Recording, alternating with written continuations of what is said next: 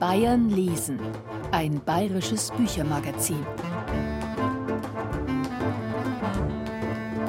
Grüß Gott zu unserer bayerischen Bücherschau im Frühjahr, sagt der Gerald Huber.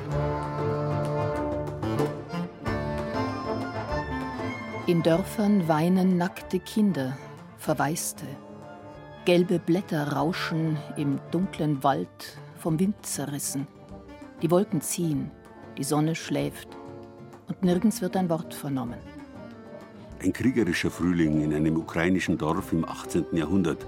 Vom 21. Jahrhundert konnte der Dichter Taras Schewtschenko noch nichts wissen. Aber Bilder des Kriegs gleichen sich wohl immer. Schewtschenko, dessen 200. Geburtstag die Ukraine jetzt mitten in einem neuen Krieg feiert, war der erste Dichter, der konsequent die ukrainische Sprache benutzte und sie kämpferisch eingesetzt hat gegen Leibeigenschaft, Unterdrückung, Bruderkrieg und Fremdherrschaft. Entsprechend hoch im Kurs steht er derzeit. Die eigene Sprache, die eigene Literatur gilt eben überall auf der Welt als wichtigstes Merkmal der eigenen Kultur und der eigenen Identität. Das gilt selbstverständlich auch für Bayern und seine Regionen.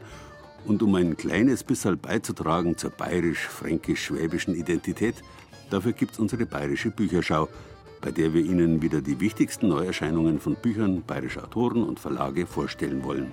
Papier und Bleistift zum Mitschreiben brauchen Sie nicht. Auf unserer Internetseite unter bayern2.de finden Sie eine ausführliche Liste mit allen Namen, Titeln, Preisen und sonstigen bibliografischen Daten.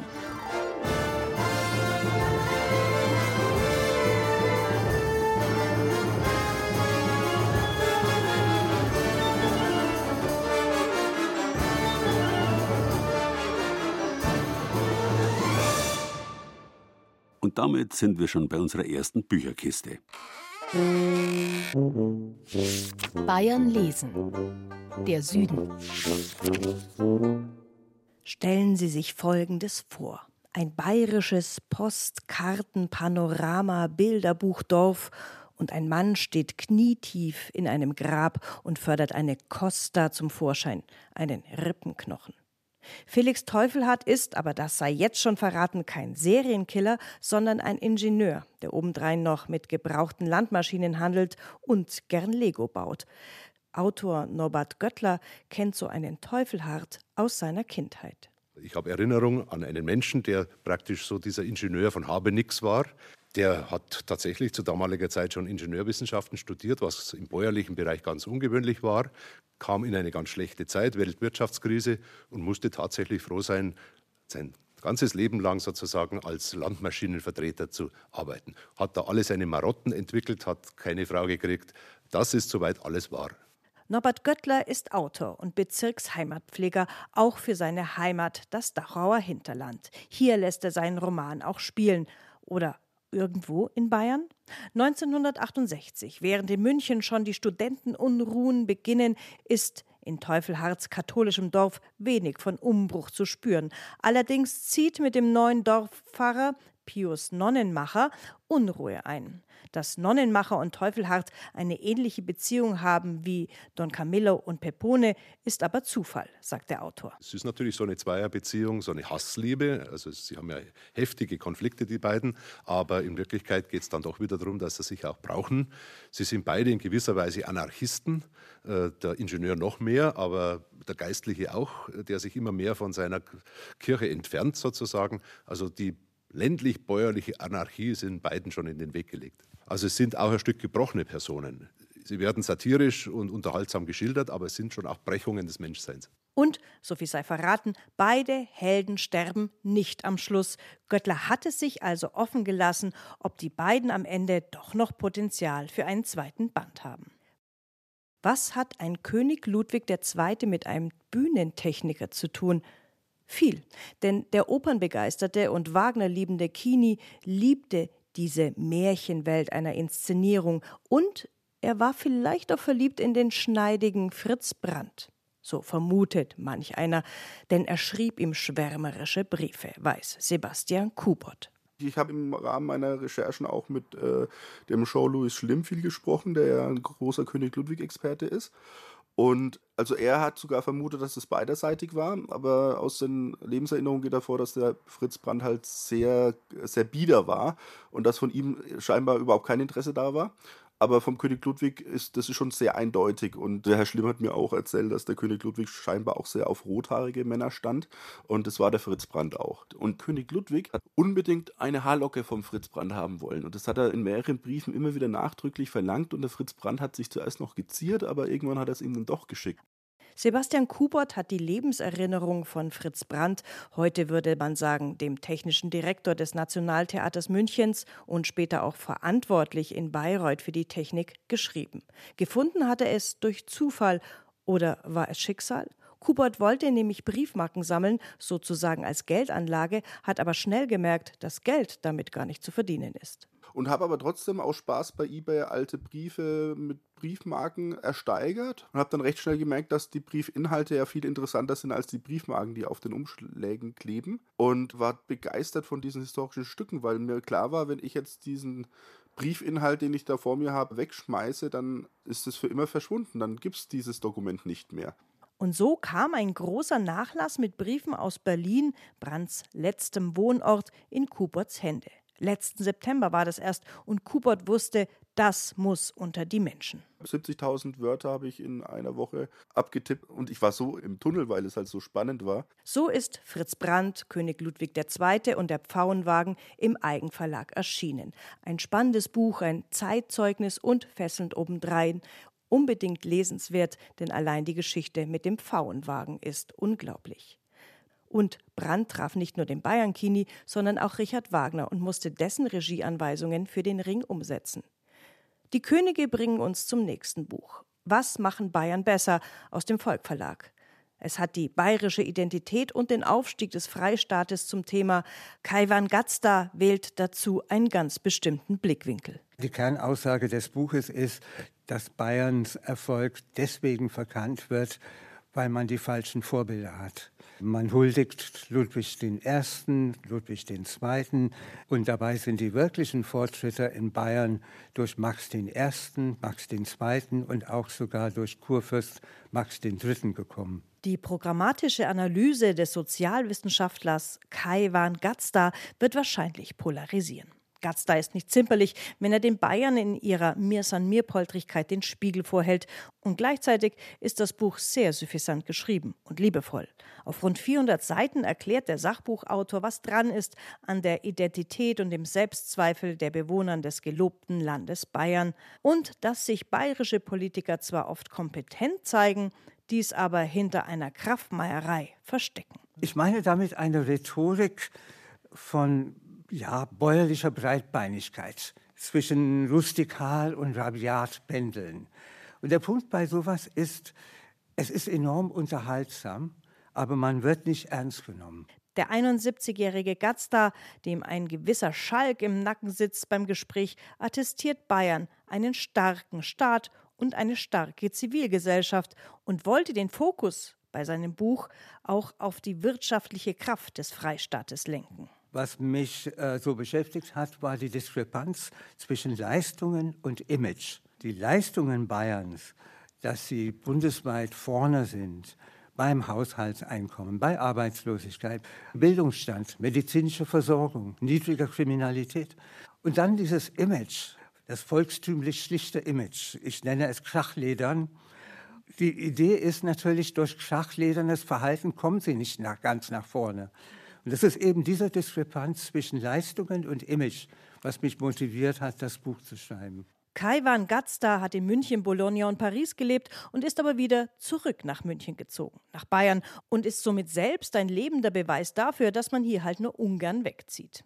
Und nun zu guter Letzt noch eine Möglichkeit in München, eine Weltreise zu machen. Ja, das letzte Mal zusammen essen waren wir im Royal Healthy Slices. Das ist ein georgischer Imbiss. Da haben wir bestellt Kashapuri, ein georgisches Brot äh, mit Käsefüllung und Kartoffelpita. Das sind unsere Lieblingssnacks in der Mittagspause.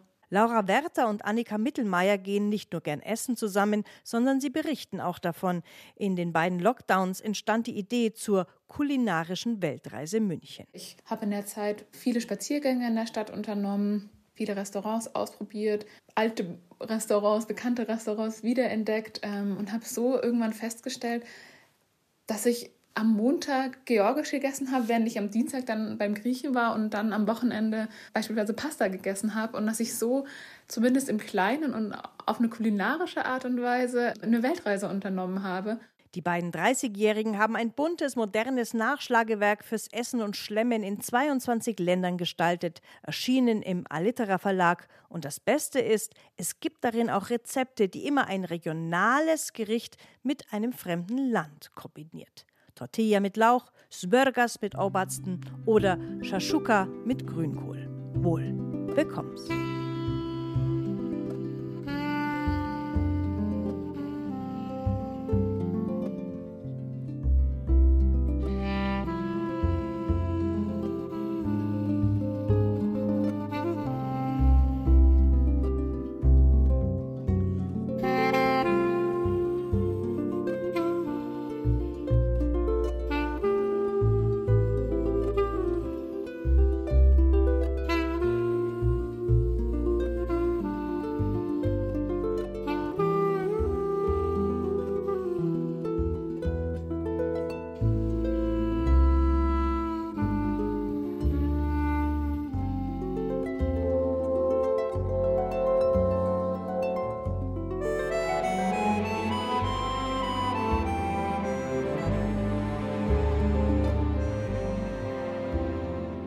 Künstlervereinigungen kennt man vor allem aus dem Bereich der bildenden Kunst. Aber es gab und gibt sie auch unter Literaten. Berühmt etwa der bereits 1644 als Sprachgesellschaft gegründete Pekinesische Blumenorden in Nürnberg, der noch heute besteht.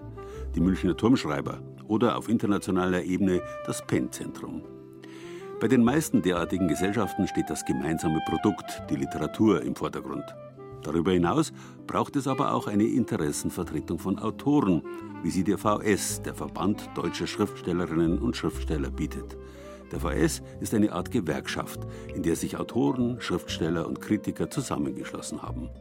Dabei ist es egal, ob jemand haupt- oder nebenberuflich als Autor tätig ist. Und ganz neu gibt es innerhalb des Verbands jetzt auch einen Young Writers Club für Nachwuchsautorinnen und Autoren.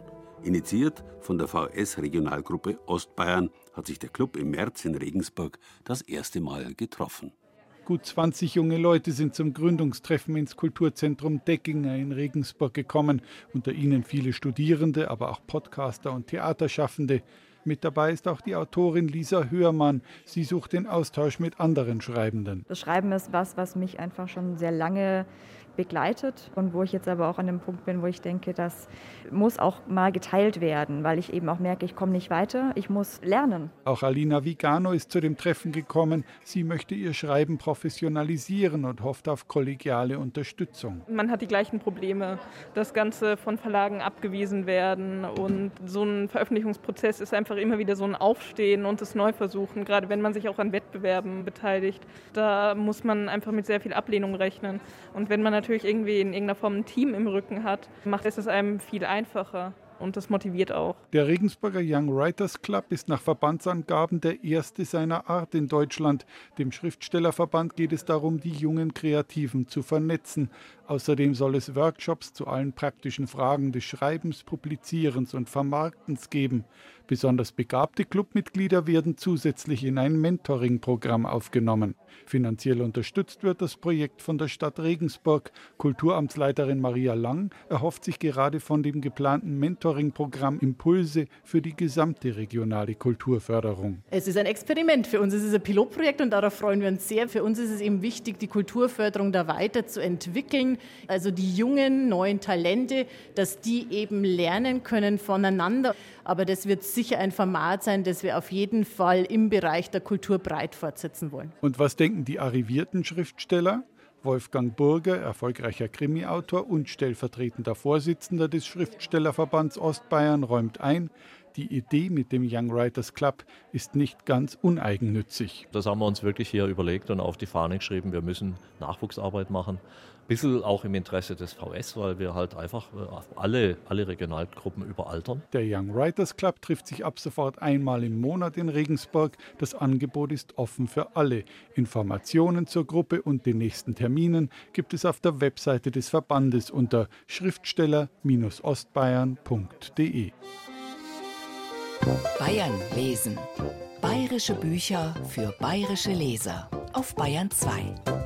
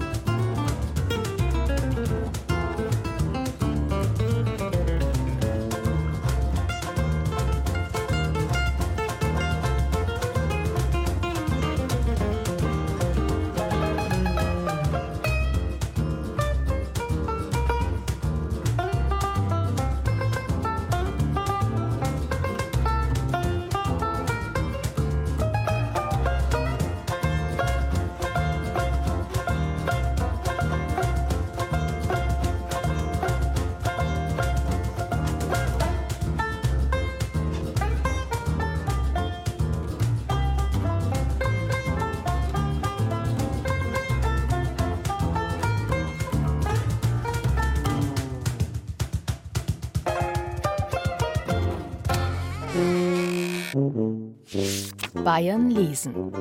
Der Osten. Er scheint direkt im Trend zu liegen, der Wald und die intensive Begegnung mit ihm. Im letzten Spiegel gab es erst einen Artikel über einen Mann, der als Einsiedler eng mit dem Wald und der weitgehend unberührten Natur verschmelzen wollte. Die Behörden ließen das aber nicht zu.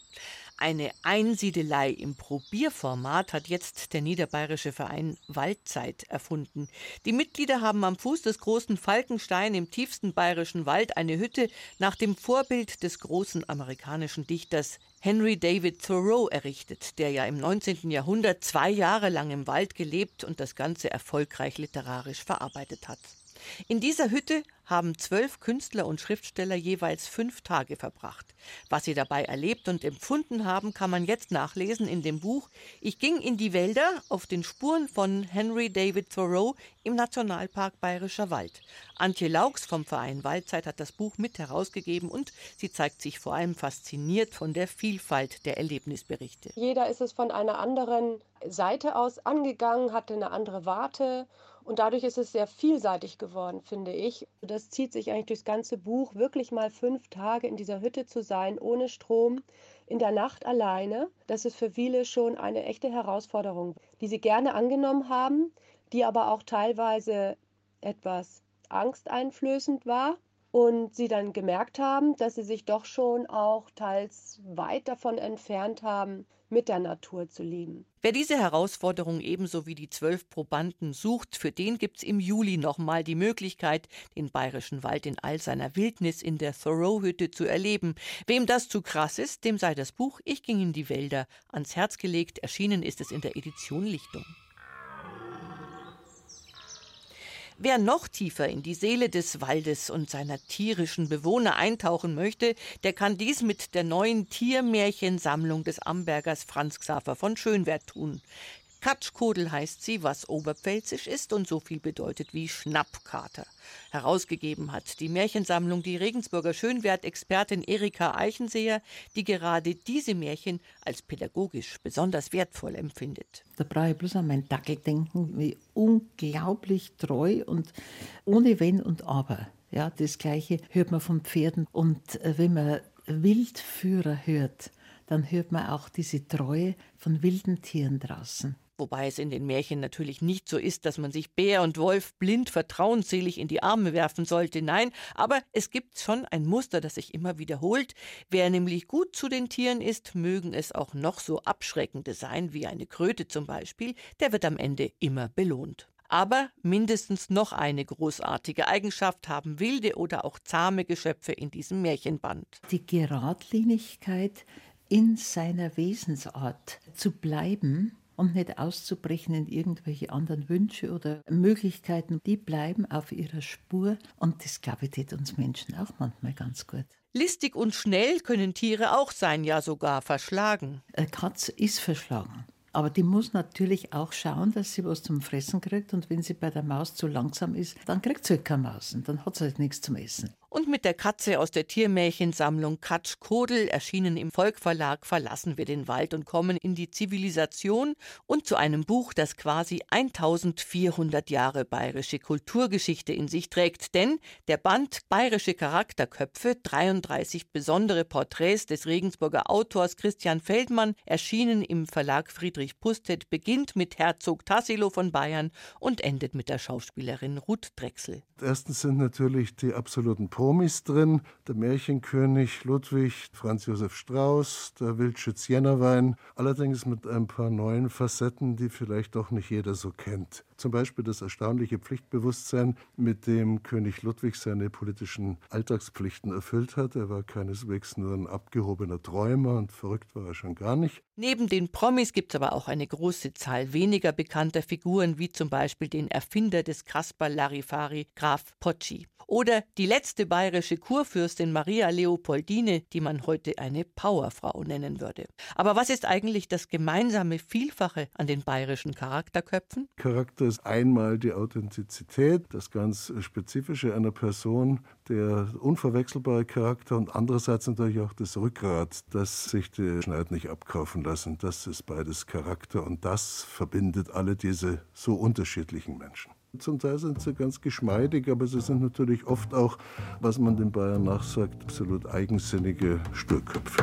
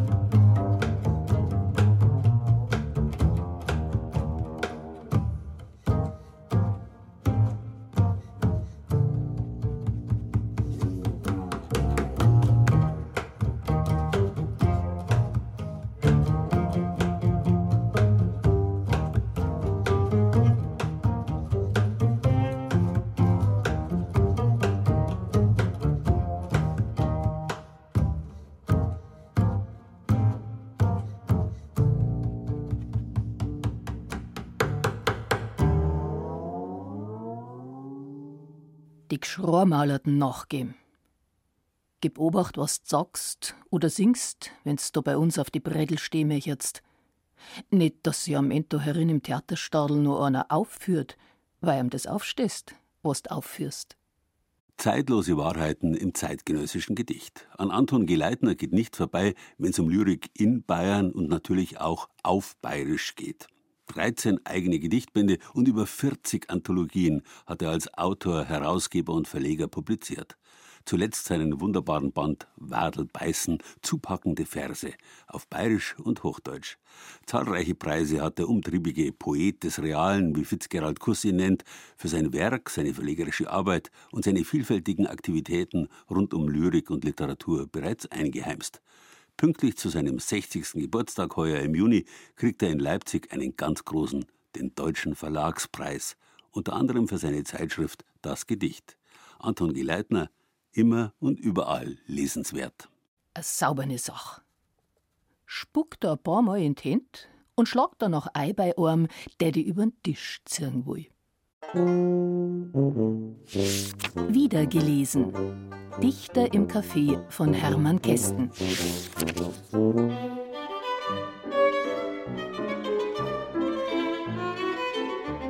Ich habe einen guten Teil meines Lebens im Kaffeehaus verbracht und ich bedauere es nicht. Das Kaffeehaus ist ein Wartesaal der Poesie. Das Beste am Kaffeehaus ist sein unverbindlicher Charakter. Da bin ich in einer Gesellschaft und keiner kennt mich. Man redet und ich brauche nicht zuzuhören. Ich sehe einen nach dem anderen an und erkenne alle. Wenn mir der erste Beste missfällt, greife ich nach meinem Hut und gehe ins nächste Kaffeehaus. Was Hermann Kästen hier im Vorwort zu Dichter im Café schreibt, ist nur allzu wahr. Für Kästen, dessen Bücher 1933 von den Nazis verbrannt wurden, der ins Exil fliehen musste und Zeit seines langen Lebens entwurzelt blieb, bildete das Kaffeehaus ein Stück Heimat. Dort las er, dort schrieb er, dort traf er seine vielen berühmten Schriftstellerfreunde. Einigen von ihnen rettete Kästen sogar das Leben, weshalb Stefan Zweig ihn als den Schutzheiligen aller über die Welt Versprengten bezeichnete. Das ist ein Ehrentitel, der ihm gebührt, weil Hermann Kästen hat sich für Hunderte von Menschen eingesetzt und hat ihnen die Flucht in die USA ermöglicht. Unter großem persönlichem, auch finanziellem Einsatz. Er hat ganz vielen Menschen, unter anderem Bertolt Brecht, zur Flucht in die USA verholfen. Das ist heute kaum bekannt. Auch Heinrich Mann und Leon Feuchtwanger verdanken ihm das Leben erklärt sein Biograf Albert M. Debrunner. In der Weimarer Republik hatte der junge Kästen mit seinen Romanen der neuen Sachlichkeit für Aufsehen gesorgt. Ins Exil getrieben arbeitete er als Lektor für einen Amsterdamer Verlag, ging nach Paris und floh 1940 weiter nach New York. Und er schrieb, wo immer er einen freien Kaffeehaustisch fand. Ich glaube, dass Kästen ganz früh sich für das Leben entschieden hat. Sich gesagt hat, ich lasse mich nicht unterkriegen von den Zeitläuften.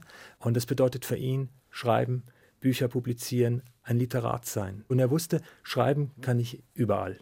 In den 50er Jahren kehrte Kästen nach Europa zurück, ließ sich aber in Rom und später in Basel nieder.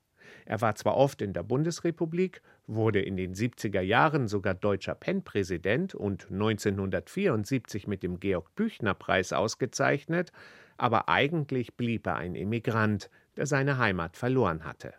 Meine Heimat ist die deutsche Sprache. Meine Heimat ist Europa. Und meine Heimat sind meine Freunde, meine Frau und die Frauen, die ich geliebt habe, meine Eltern und die Weltliteratur. Sie ist meine wahre Heimat. Deshalb liebte Kästen Kaffeehäuser so sehr. In Paris und London, Rom und New York, Wien und Berlin wurden sie ihm zur Ersatzheimat. Über all diese Cafés schreibt Kästen, plaudernd, launig, belesen und profund in Dichter im Café. Das Buch ist eine geistreiche Kultur- und Literaturgeschichte des Kaffeehauses wie überhaupt der Essayist Kästen dem Romancier vorzuziehen ist. Glänzend geschrieben und absolut lesenswert sind auch seine Aufsätze über Autoren, gesammelt in Büchern wie Meine Freunde, die Poeten oder Lauter Literaten. Hermann Kästen lebte nach dem Motto, die Feder ist stärker als das Schwert. Er war überzeugt davon, dass das Wort schlussendlich wichtiger sei als alle Gewalt, die Menschen Menschen antun können.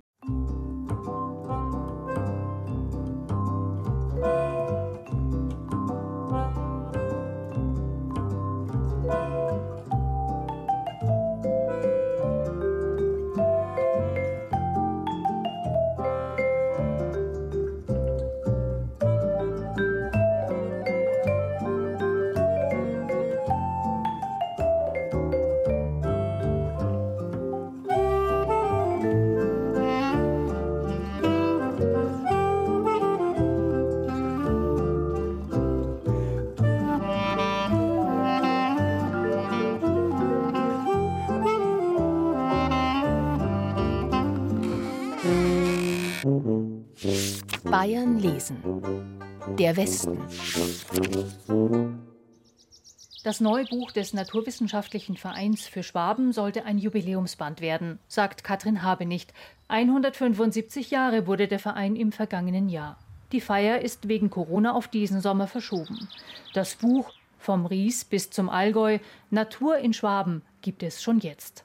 270 Seiten stark ist der Bildband und dem Redaktionsteam ist es gelungen, aus der Festschrift eine spannende Lektüre für jedermann zu machen.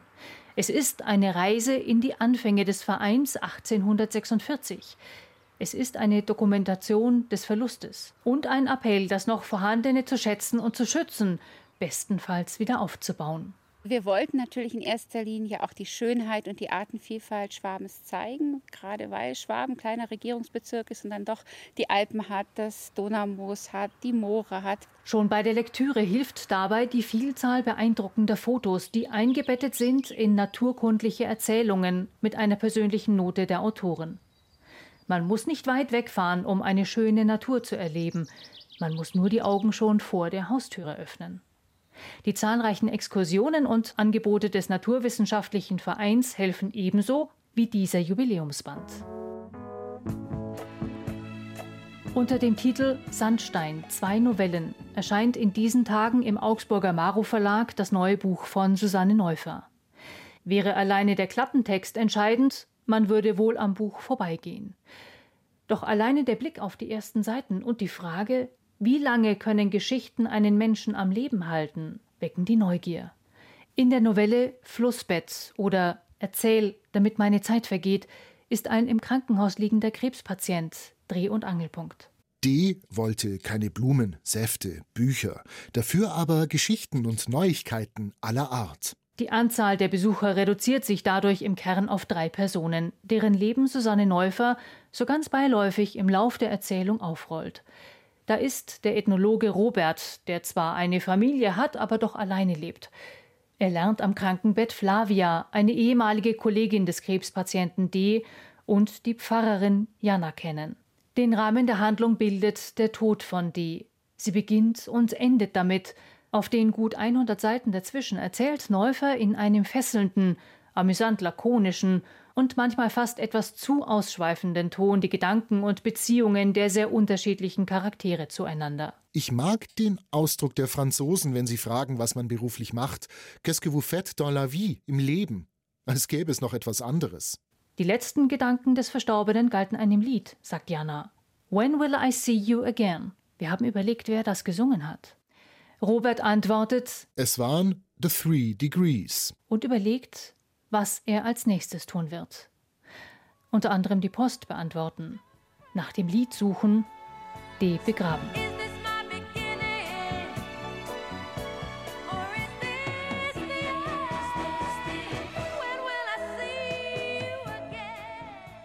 Kriege sind kostspielig und wollen finanziert werden. Wie sehr die Stadt Augsburg von den engen Kontakten der Kaufleute zu der Herrscherfamilie der Habsburger profitiert hat, schildert Wolfgang Valenta in seinem neuen Buch Augsburg und Habsburg Geld, Macht, Staat. Kürzlich erschienen im Anton H. Konrad Verlag. Augsburg hat das Geld für die politischen Pläne zur Verfügung gestellt und Habsburg hat Handelsrechte, Handelsprivilegien verliehen, sodass die Augsburger immer reicher geworden sind und den Habsburgern dadurch immer mehr Geld geben konnten.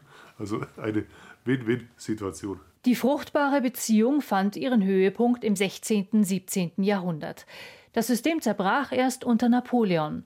Der Schutz Habsburgs fiel weg und Augsburg wurde Bayern zugeschlagen.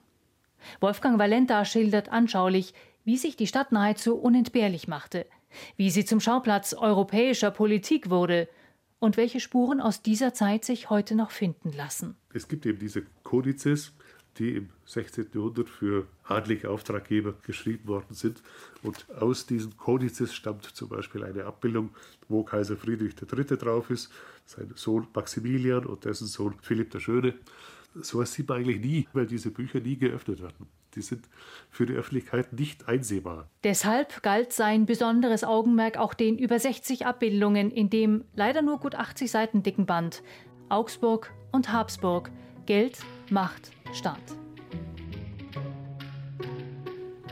Passend zur beginnenden Freiluftzeit bringt der Eumittelberger Joy Verlag den Ratgeber Ätherische Öle, Reise und Autor von Alisa Leube in den Handel.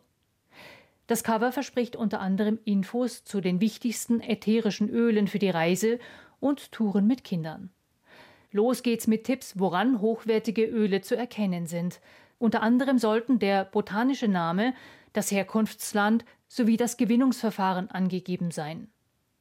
Die Autorin empfiehlt, dass ätherische Öle mit wenigen Ausnahmen wie Lavendel, Teebaum oder Pfefferminze bei der Anwendung auf der Haut immer mit Pflanzenöl verdünnt werden sollten, um möglichen Hautreizungen vorzubeugen.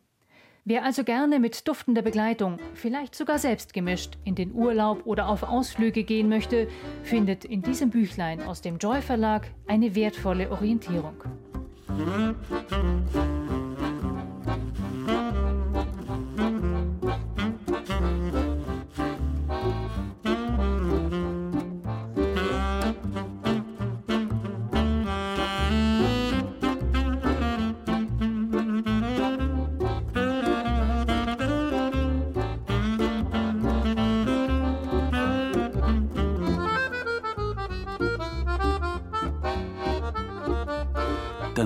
Von München.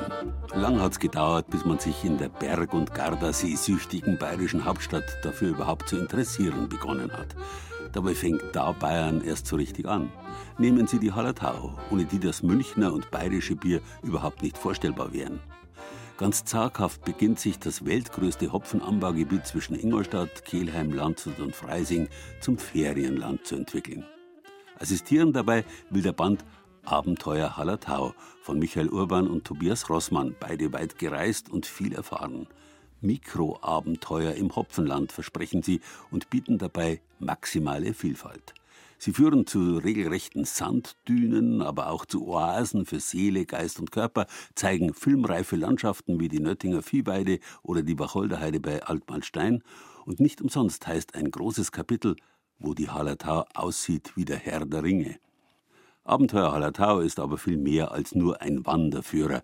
Rezepte vom Römerabendessen bis zum Waldpilz-Couscous-Risotto, Fotografie und ja, tatsächlich auch Tauchtipps, eine Empfehlung fürs Glühwürmchen-Scouting oder ein eigenes Kapitel fürs Übernachten in freier Natur samt Outdoor-Guide. Übernachten kann man natürlich auch im Gasthof. Meine Empfehlung aus persönlicher Erfahrung: Nie und nirgendwo schläft man besser als in einem Hallertauer Dorf zur Hopfenernte, wenn die Luft geschwängert ist vom typischen Hopfenaroma. Probieren Sie es aus. Unser nächster Beitrag führt uns jetzt noch ein bisschen weiter nördlich in eine bayerische Landschaft, die längst ein gefragtes Ferienland ist. Das Altmühltal, heute zum großen Teil ober- und niederbayerisch, aber eigentlich schon Franken. Besuch am Schreibtisch bei Margit Auer. Seit über 20 Jahren begleitet Margit Auer ihr Schreibtisch. Zum Start in die Selbstständigkeit hat sie ihn sich gekauft. Davor war sie als Redakteurin bei der Landshuter Zeitung, danach freie Journalistin und heute Kinderbuch-Bestseller-Autorin. Ich habe jetzt extra nicht aufgeräumt, weil ich wusste, Sie wollen ja meinen Schreibtisch sehen. Im Moment ist er wirklich über, über voll, denn ich schreibe gerade das Buch zum Kinofilm. Es kommt im September schon der zweite Kinofilm zur Schule der magischen Tiere raus und gleichzeitig soll auch ein Kinderbuch dazu erscheinen. Also ich erzähle die Geschichte noch einmal neu als Kinderroman. Und dazu braucht sie Platz. Linker Hand hat Margit Auer das Drehbuch aufgeklappt vor sich liegen, daneben zwei Bildschirme. An einem kann sie sich den Film im Rohschnitt schon anschauen, auf ihrem Laptop schreibt sie den Text am Schluss muss ja immer alles ganz, ganz leicht aussehen, wie beim Klavierspieler oder bei einer Balletttänzerin. Auf der Bühne muss das immer ganz leicht und luftig daherkommen. Aber wie lange diese Balletttänzerin geübt hat, der Klavierspieler, oder wie lange ich gebraucht habe, um mir diesen Plot auszudenken, das ahnt ja keiner. Kinderbücher brauchen mindestens zwei Ebenen. Eine Ebene, wo man sich ganz tief in die Figur hineinversetzt und mit ihr sich auf die Heldenreise begibt. Meine Hauptpersonen müssen immer was bewältigen. Sie müssen an sich arbeiten, sie müssen was lernen, sie müssen Hürden nehmen, sie müssen Probleme lösen, sie müssen vor einem riesen, riesen Berg stehen und verzweifelt sein und am Schluss geht alles wunderbar und glücklich zu Ende. Und sich das auszudenken, da kriegt man manchmal richtig Kopfweh. Kinofilm, Buch zum Film, die Schule der magischen Tiere Band Nummer 13 in Vorbereitung. Es sprudelt nur so vor Ideen. Margit Auer möchte ihre Fangemeinde nicht allzu lange auf den nächsten Band warten lassen. Tempo, Tempo, Tempo lautet ihr Motto. Zwei Bücher pro Jahr. Die 55-Jährige ist vom Schreibtisch nur schwer wegzubewegen. Es ist ein sehr, sehr schöner Schreibtisch, blaues Linoleum, dänisches Design aus Kopenhagen. Sehr teuer, es war damals ein halbes Monatsgehalt. Ich kann mich noch gut erinnern, ich habe den mit großem, großem Stolz abgeholt und seitdem begleitet er mich täglich, außer ich bin unterwegs. Von Astrid Lindgren heißt es, als sie die letzte Geschichte von ihrem Michel aus Löhneberger geschrieben hat, hat sie bitterlich weinen müssen. J.K. Rowling erging es genauso, allerdings nicht an ihrem Schreibtisch. Sie hatte sich in ein Hotelzimmer eingeschlossen, um dort das finale Ende ihrer Harry Potter-Reihe zu schreiben. Und bei Margit Auer? Viele Schüler fehlen nicht mehr, die noch kein magisches Tier haben. Also ich glaube, man spürt es innerlich, man weiß genau, wann die Geschichte zu Ende ist. Und ich glaube, so wird es mir auch gehen. Und da warte ich einfach in aller Ruhe ab. Ich habe auch ein zauberhaftes, wunderschönes, großes Happy End, das große Finale im Kopf. Wissen Sie schon alles?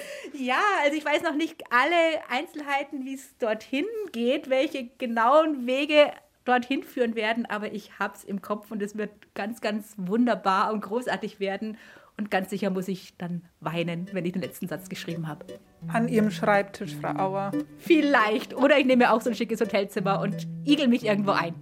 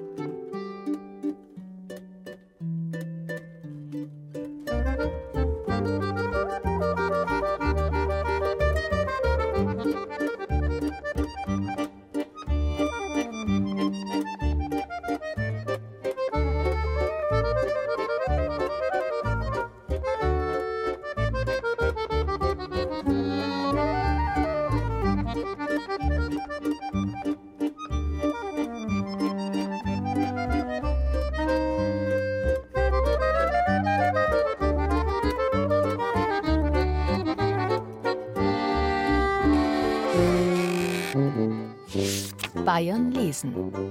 Der Norden. Menschen aus fast der ganzen Welt in Treuchtlingen. Der Reiseschriftsteller Jörg Martin Dauscher hatte eine wunderbare Idee. Nachdem ich derzeit nicht hinaus darf in die Welt, lade ich die Welt zu mir ein. Genauer gesagt, lud Dauscher Menschen ein, ihn im Treuchtlinger Kulturladen an der Bahnhofsstraße zu besuchen, in dem er für die Dauer seiner Arbeit leben durfte. Er nahm sich mit seinem Projekt nicht weniger vor als eine Bestandsaufnahme seiner Heimat. Dass die Großstadt Vielfalt sei, das Land aber einfältig, dies ist ein großes Missverständnis.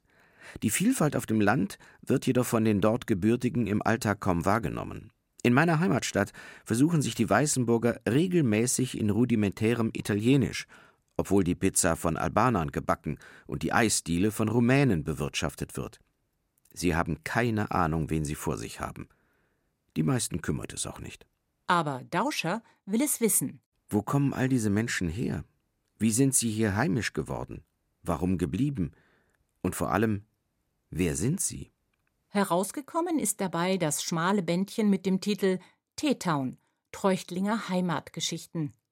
Teetown ist dabei das Kurzwort für Treuchtlingen, weil der Ortsname für Ahmed aus Somalia einfach nicht auszusprechen ist.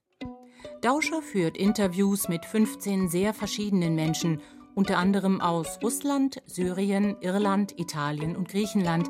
Doch sie bleiben blass, kommen selbst kaum zu Wort. Der Autor serviert kleine Häppchen aus dem Leben der Interviewten, lässt seine Leserinnen und Leser aber hungrig zurück. Ein handlicher Reisebegleiter für Nürnberg. Nicht alle Reisenden wollen einen schweren Kunstführer beim Stadtspaziergang mit sich herumschleppen. Einen ersten Überblick verschafft die neue Reihe Bayern Minis aus dem Volk Verlag. Die kartonierten Leporellos im halben DIN A4-Format sind leicht zu handhaben. Auf jeder Seite gibt es oben einen Stationen-Schnellcheck, mit dem man auf einen Blick weiß, wo man gerade ist und wo es als nächstes hingeht. Dann folgen durchnummeriert die Stationen des Stadtspaziergangs. Kleine Fotos erleichtern es, Gebäude schon von weitem zu erkennen. Auf dem unteren Rand steht ein chronologischer Überblick zur Geschichte der Stadt. Zuletzt erschienen ist der Stadtspaziergang Das alte Nürnberg. Die Stadtführerin und Historikerin Susanne Herlith-Krenz leitet ihre Gäste von der Altstadt um St. Lorenz über die Kaiserburg bis zum Opernhaus. Auf der Innenseite des Führers stehen zehn Kurzbiografien von berühmten Nürnbergern. Ein Treffen mit dem Fußballgott. In Nürnberg ist auch der Autor Klaus Schamberger zu Hause. Viele werden noch seine Stimme im Ohr haben vom Gschmarri zum Wochenend, einer Glosse in Nürnberger Mundart, die bis 2017 jeden Freitagmittag auf Bayern 1 im Regionalprogramm lief und die immer mit dem Satz endete: Ein schönes Wochenend, bis in acht durch wieder. Vor kurzem ist Klaus Schamberger 80 Jahre alt geworden. Zeitgleich ist ein neues Buch von ihm erschienen mit dem Titel Wie ich einmal nicht der Morlock geworden bin. Die Fans des ersten FC Nürnberg wissen es gleich, gemeint ist der legendäre Fußballspieler Max Morlock. Schamberger hat ihn als Kind zufällig im Clubhaus getroffen. Also es war wie eine göttliche Erscheinung ne, vor mir. Und dann dreht sie der rum und schaut mich an und sagt, so, du bist da beim Club, oder? Bist bei den Fußballer? Habe ich gesagt, nein, Handballer. Ja, ist auch in Ordnung, hat er gesagt. Und ich bin nicht der Herr Moloch, ich heiße Max. Und dann hat er mir die Hand gegeben. Das, wenn ich jetzt erzähle, da kriege ich äh, kriege ich fast die Augen. Und seitdem war das für mich der Max. In seinem Buch schildert Schamberger seine Kindheit und Jugend in der Nachkriegszeit und den Jahren des Aufbruchs in gewohnt schnodderigem Ton. Es hilft schon, wenn man Fränkisch versteht. Viele Begriffe übersetzt Schamberger aber auch ins Hochdeutsche. Ein Fußballfan hingegen muss man nicht unbedingt sein, um Gefallen an dem Buch zu finden. Das politische Leben des Johann Georg August Wirth. Der Mann mit den vielen Vornamen wird bis heute vor allem mit einem Ereignis der deutschen Geschichte in Verbindung gebracht, dem Hambacher Fest. An die 30.000 Menschen demonstrierten 1832 friedlich für Freiheit, Volkssouveränität, Pressefreiheit und ein vereintes Deutschland. Wirth war einer der Hauptredner. In seiner Geburtsstadt im oberfränkischen Hof wird heute noch mit einem Denkmal neben der Freiheitshalle an ihn erinnert. Der ehemalige Leiter eines Hofer Gymnasiums, Axel Hermann, hat eine überschaubare Biografie über den streitbaren Publizisten verfasst, denn er ist überzeugt, wenn man historische Prozesse wirklich verstehen will, kommt es auch auf die biografische Erhellung scheinbar untergeordneter Mitspieler an, im Spiegel jener Personen lassen sich überdies die spezifischen kulturellen und sozioökonomischen Verhältnisse einer bestimmten Epoche sichtbar machen. Genau das gelingt Axel Hermann mit seinem Buch Johann Georg August Wirth Ein politisches Leben zwischen Restauration und Revolution. Teilweise spannend wie ein Krimi liest sich das Leben des mutigen Publizisten. Theater in Bayern, ein wahrer Augenschmaus. Ein großer Prachtband widmet sich den denkmalgeschützten Schauspiel- und Opernhäusern, Volksbühnen, Marionettentheatern und Kinos in Bayern. Herausgeber des Buches ist der Generalkonservator des Bayerischen Landesamtes für Denkmalpflege Matthias Pfeil. Von den insgesamt 37 vorgestellten Häusern sind zwölf in Franken. Die Zeitreise durch die Theaterlandschaft beginnt mit dem prächtigen markgräflichen Opernhaus in Bayreuth, das bereits in der Mitte des 18. Jahrhunderts errichtet wurde und als Logenbau konzipiert war. Der jüngste Bau in der fränkischen Theaterlandschaft, der in dem Buch behandelt wird, ist das Theater der Stadt Schweinfurt aus den 1960er Jahren. Breit gelagert staffelt sich der Baukörper über dem nach außen gerückten, verglasten und flach gedeckten Foyerbau mit einer weit vorkragenden Balkonterrasse zum flach geneigten Faltendach des Hauptbaus hin, bis zu einem behäbigen 20 Meter hohen Bühnenturm mit seinen geböschten Wänden. Nicht alle Texte des Buches kommen so sperrig daher. 23 Autoren aus der Denkmalpflege und darüber hinaus viele Akteure der bayerischen Theaterlandschaft beschreiben die Geschichte und die Ausstattung der Häuser. Die Bebilderung des Bandes ist großartig.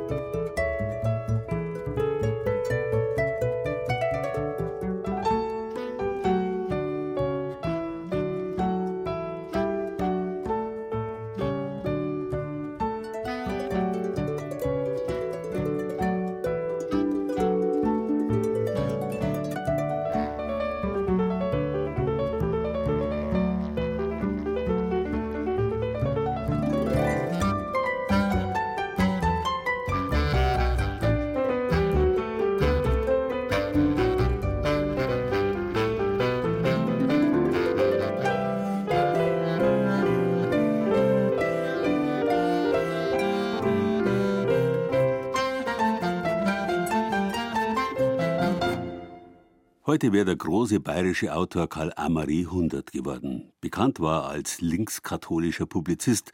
Es lohnt sich aber auch, seine Romane wiederzulesen. Bücher, die oft changieren zwischen Fantasy, Utopie und Science Fiction.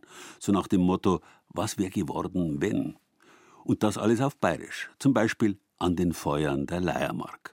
1866 zeichnet sich der große Krieg um die Vorherrschaft in Deutschland ab. Preußen auf der einen Seite, Österreich, Bayern und die restlichen Staaten des Deutschen Bunds auf der anderen. Da bestellt ein königlich bayerischer Beamter aus dem eben zu Ende gegangenen amerikanischen Bürgerkrieg 560 Rifles. Nichts ahnend, dass in Amerika zu den Rifles, zu den konkurrenzlosen Schnellfeuergewehren, auch die Schützen dazugehören. Als dann der Krieg beginnt, haben die Preußen deswegen keine Chancen gegen die Bayern. Bayern steigt zum führenden Staat in Mitteleuropa auf und die Verhinderung preußischer Vorherrschaft verhindert auch die Weltkriege des 20. Jahrhunderts. Europa einigt sich demokratisch und friedlich. Hätte leicht so sein können. So ist es aber leider nicht gekommen. Deswegen ist heute Berlin die Hauptstadt in Deutschland und wir müssen uns mit den bayerischen Buchtagen in Berlin begnügen, die dort heuer zum ersten Mal stattfinden. Seit 31. März und noch bis 21. Mai präsentieren dort bayerische Autorinnen und Autoren ihre Werke und bekannte Gesichter aus Film und Fernsehen treten bei Lesungen auf. Das Programm der ersten Bayerischen Buchtage gibt es auf unserer Zeit für Bayern-Seite unter bayern2.de und da finden Sie auch alle heute besprochenen Bücher mit allen bibliografischen Angaben. Mehr zum Thema Bücher morgen in Divan um 14.15 Uhr hier auf Bayern 2 und ich wünsche Ihnen jetzt viel Lesegenuss bei möglichst lauen Frühlingstagen. Bayern lesen. Das war das bayerische Büchermagazin in der Zeit für Bayern mit Gerald Huber und Beiträgen von Ulrich Scherr, Angelika Schüdel, Doris Bimmer, Susanne Rosbach, Sarah Koschamos, Dirk Kruse und Tanja Gronde. Zitatorin Julia Fischer. Ton und Technik Michael Krogmann. Redaktion Gerald Huber. Alle in dieser Sendung besprochenen Bücher finden Sie zusammen mit sämtlichen wichtigen Angaben und Preisen und der ganzen Sendung zum Nachhören auf unserer Zeit für Bayern Internetseite unter bayern2.de.